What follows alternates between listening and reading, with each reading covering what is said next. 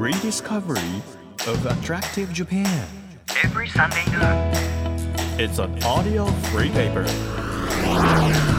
Apollo Station Drive Discovery Press.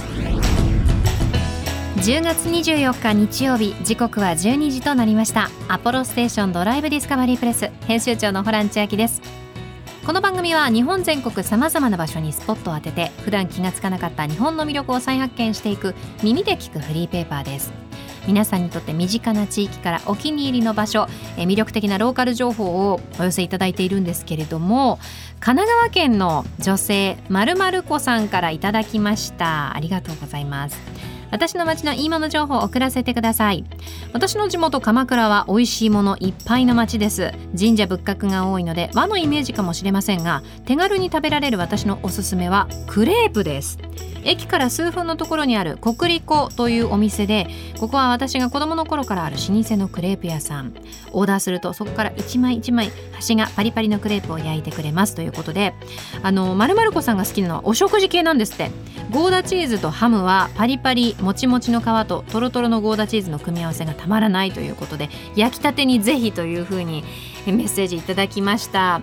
あの国立粉私今写真でチェックしたんですけどお店店内もすごく可愛いですし確かにねあの行楽シーズンなんかは人がたくさんいるのかもしれませんけど美味しそうですね。甘いのいっちゃいそうなんですけどでもまるまる子さんが食事系っていう風におすすめしてくださったので私も国立に行くことがあったらちょっと食事系試してみていや両方行こうかな。両方行きたくなるかもしれません。こんな風にですね皆さんからのお家の周りの楽しいお店や地元のいいもの情報をご紹介していきますよ。そしてそれとは別に特別特派員の方にゲストとして来ていただいているんですけれども今日は先週に引き続きカレーをこよなく愛する尾上右近さんお迎えします。先週もねもうカレートークが炸裂していましたので今週はどんな美味しいカレーを教えてくれるんでしょうか。1ページ1ページ紙面をめくるように輝きあふれる日本各地の情報とさまざまなドライブミュージックをお届けします。音のフリーペーパーアポロステーションドライブディスカバリープレス。今日も最後までお付き合いください。アポロステーションドライブディスカバリープレス。この番組は出光興産の提供でお送りします。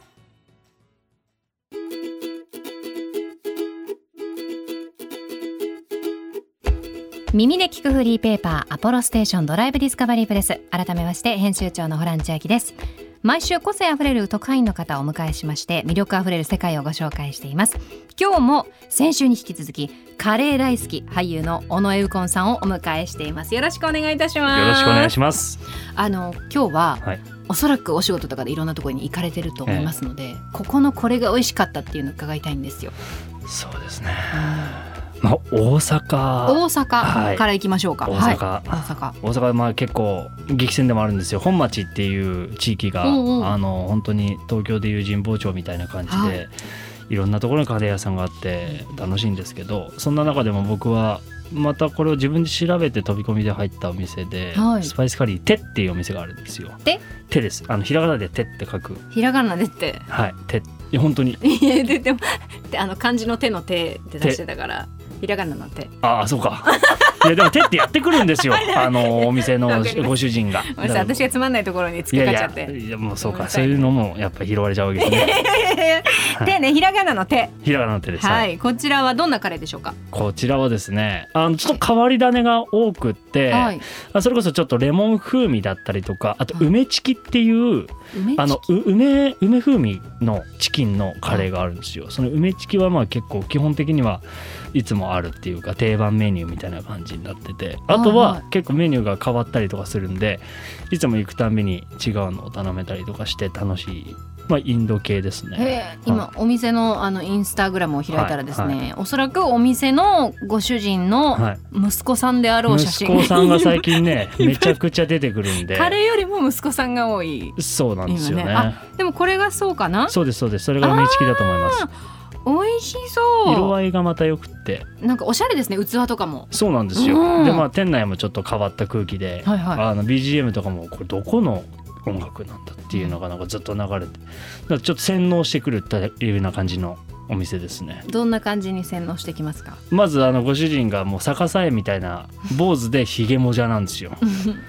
まずその辺からこうちょっとあこれ尋常じゃないんだなっていう空気がある中で、はい。まあ、ちょっとトークが独特で僕この間なんかその僕カレー食べる時の話みたいなこうルールみたいな自分の中のはい。ルーティンだったりルールみたいな話をこういろんな番組でさせていただいてるんですけど、うんうん。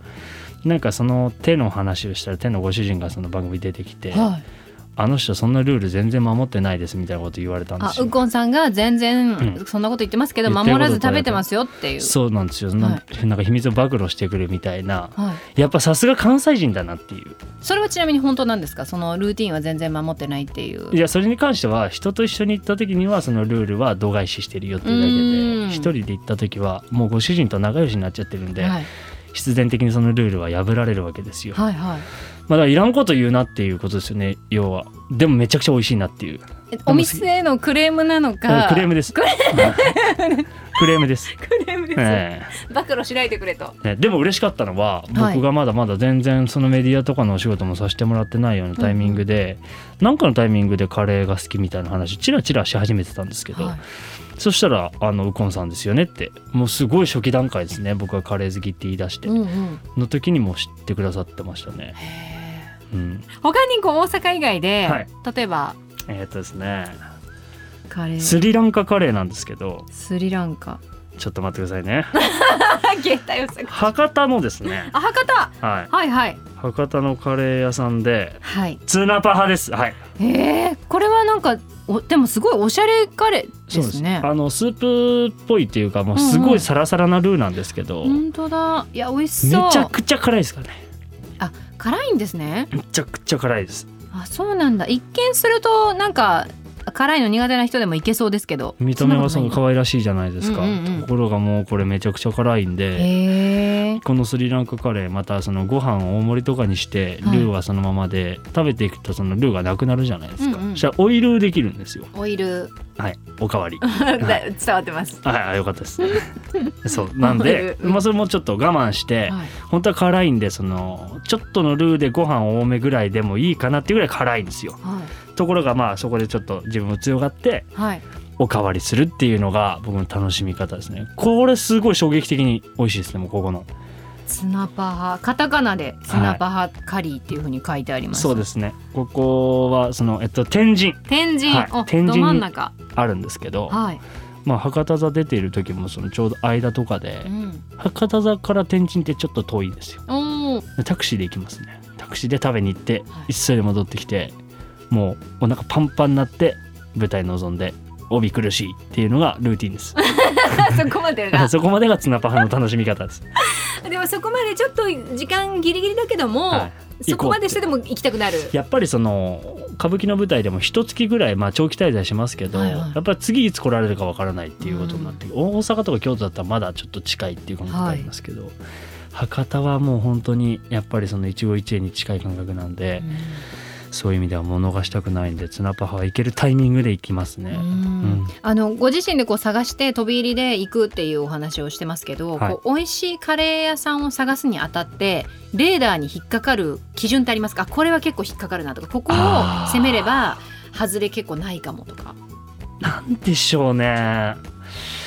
あーレーダーっていう意味では、割とお店綺麗な方がいいかもしれないですね。お店が綺麗な方がいい。はい。おお僕割と綺麗なお店の方が好きなんだなっていうのをちょっと最近も感じていて、はい。カレー屋さんでもなんか最近小綺麗なお店多いんですよね。うんうんだからそういう意味ではなんかおしゃれなちょっと見た目おしゃれな店構えのうん。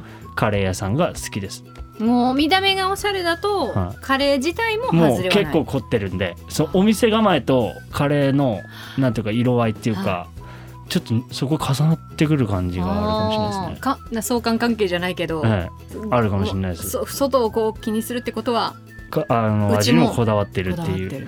気はしますけどね。えーえうん。じゃあその例えばグルメサイトとか見てて、はい。外観とかも見るっていうことなんですか？内内装とか。あもうあの内装見ます僕。へー。必ず。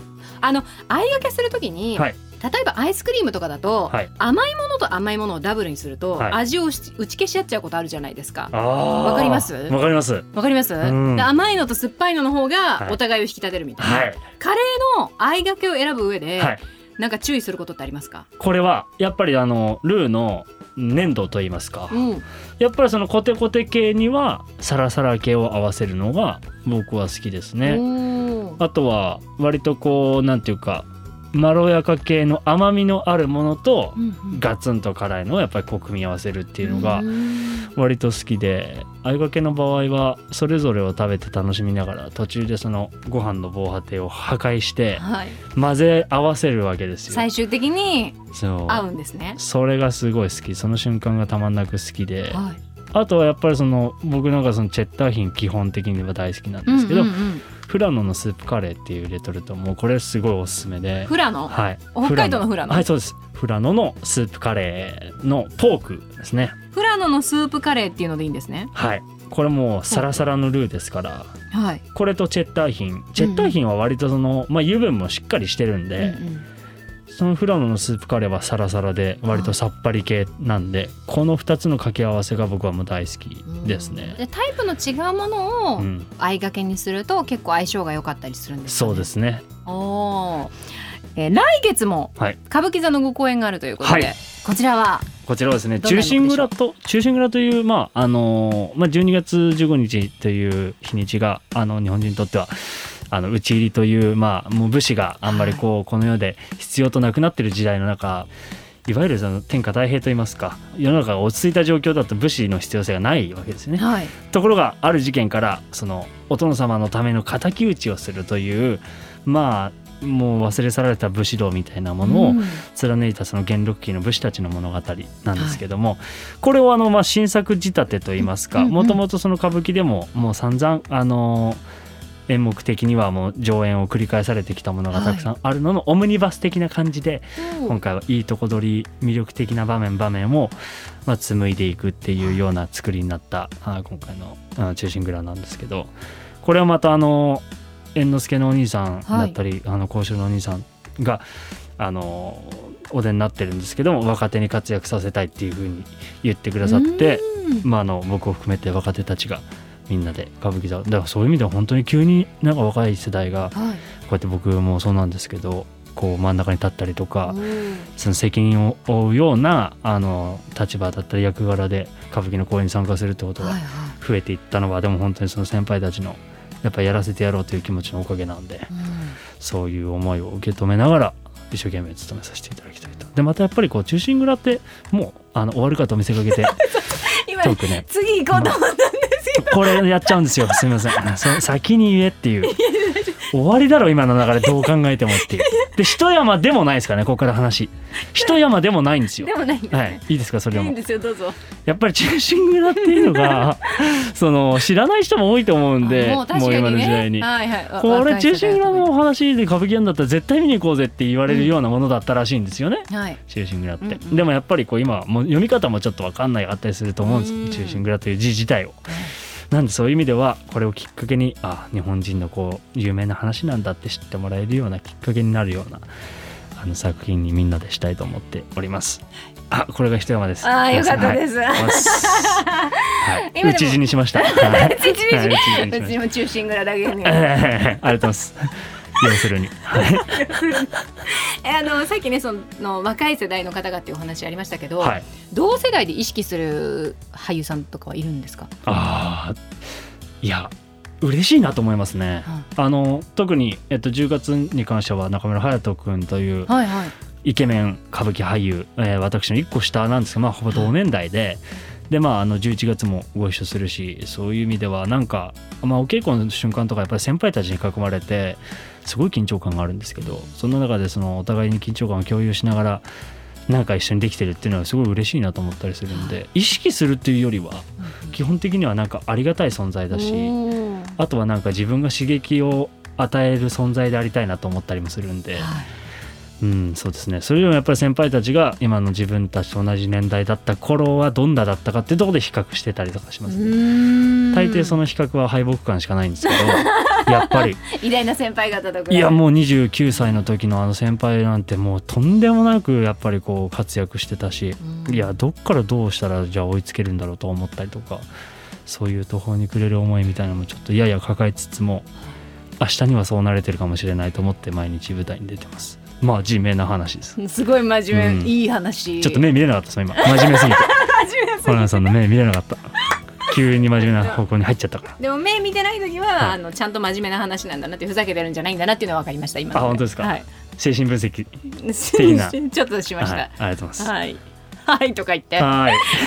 ちなみにあのい。その作品のい。向こうさんの役どころというかパートは、あ僕はですね、はい。あのーまあそのお殿様がまあ喧嘩するんですよ。要はお城の中でちょっとこう、はい。喧嘩ふっかけられて喧嘩することになっちゃってでそのお城の中では刀を抜いちゃいけないっていうルールがあるんですけど、刀を抜いたことからその、まあ、討ち入りっていうところにつながっていくんですけど、そのお殿様の奥様のお役っおていうのをやったりとか、あとはその、まあ、討ち入りをするっていうのもやっぱりすごいビッグイベントで一大計画なんであんまりその敵に悟られちゃいけないとか、討ち入りの計画がないように見せなくちゃいけなかったりとかして、で武士たちもそれぞれがそのて天然バラバラになって普通にこう町で商人として働いたりとかいつも通りの。そうね町人としてみんなこうあの生活をはい。していたりとかするんですけど、まあ、実はその討ち入りでやる気満々だけども、まあ、町人のふりをしてたっていう男のあのお役だったりとかっていうのをさせてもらいます、だから女方と立ち役とうんうんうん。両方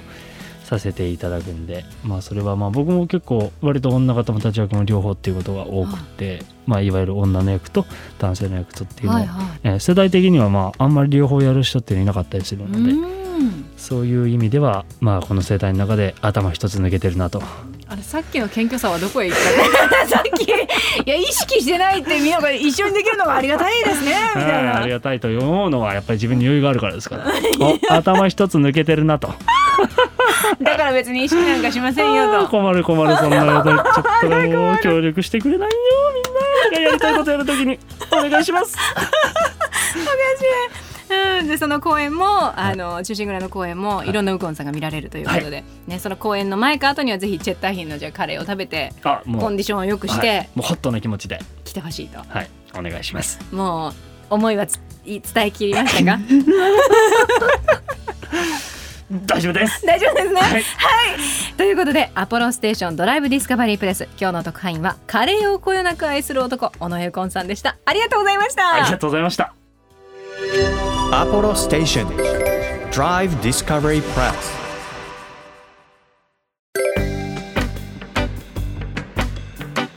ここでアポロステーションからのお知らせです。地域のために頑張る日本中の人たちに元気を注ごうをコンセプトに10月31日までふるさと給油キャンペーンを行います。期間中全国のアポロステーション出光シェルサービスステーションで税込2000円以上の給油をしていただきお好きな生産地を選んで応援。日本各地の魅力あふれる生産者の方が丹精込めて作った地域の商品が抽選で当たります。詳しいキャンペーンの概要はホームページをチェックしてください。以上アポロステーションからのお知らせでした。地域社会を支えるライフパートナーアポロステーションのスタッフがお客様に送るメッセージリレー。徳島県徳島市の徳島石油株式会社中野町サービスステーション池本浩一51歳です。当店はお客様との会話を大切にしています。仕事のお話よりも世間話が多いですが徳島で一番フレンドリーなお店だと思ってます。2年前とても嬉しい出来事がありました。40代最後の誕生日にお客様に食事に誘っていただいたんですがサプライズでスタッフも集めた誕生日会を開いてくださり久しぶりの温かいおもてなしに感動してしまいました。これからもお客様と距離の近い温かいお店を目指していきたいと思っています。アポロステーション中野町サービスステーションぜひご来店お待ちしております。あなたの移動を支えるステーションアポロステーション。東京 FM からホラン千秋がお届けしてきましたアポロステーションドライブディスカバリープレス。今日は先週に引き続き俳優の尾上右近さんをお迎えしました。あの今日も本当にいろんな美味しいカレー屋さん教えていただいたんですけれども大阪の、えー、手さんですね。ひらがなで手そして博多天神のツナパハ。もうカレーって同じこうスパイスを使っていてちょっと辛みがあって酸味があってっていうなんとなく確かにこう概念決まってるんですけど振れ幅がすごいというかあのどんな形にでも七変化できる食材なので食べても食べても飽きないっていうのは本当すごい魅力だなっていうふうに思いますね。相掛けする時はタイプの違うものを相掛けするとちょうどいいというふうにも教わりましたので私も試してみようと思います。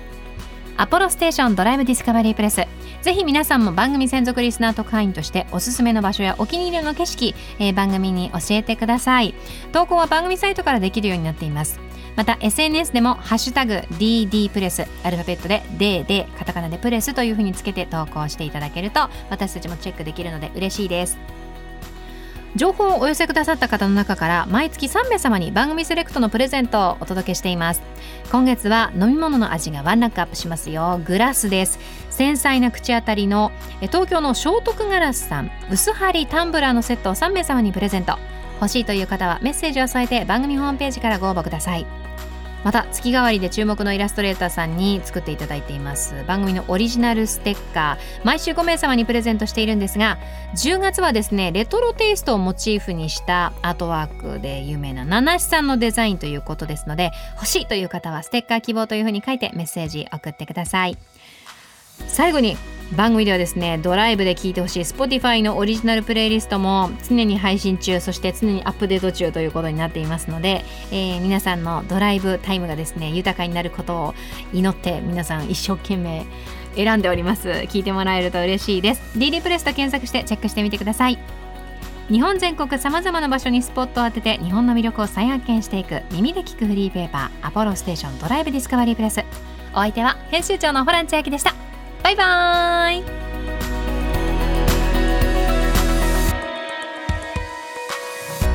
アポロステーションドライブディスカバリープレスこの番組は出光興産の提供でお送りしました。